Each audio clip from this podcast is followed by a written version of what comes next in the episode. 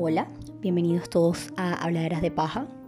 Por fin lo convertí en un podcast. Eh, estoy muy emocionada porque por fin saqué el tiempo para empezar con ustedes conversaciones sobre temas que no tocamos normalmente porque pensamos que nadie más se va a sentir identificados con, con ellos o porque pensamos que no deberíamos por el que dirán y siento que ya es hora de romper ese paradigma. También quiero compartir con ustedes un poco sobre mi experiencia con la ley de atracción y manifestación.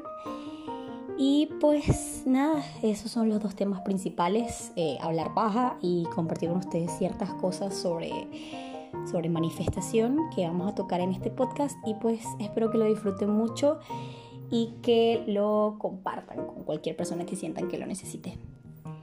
Bienvenidos.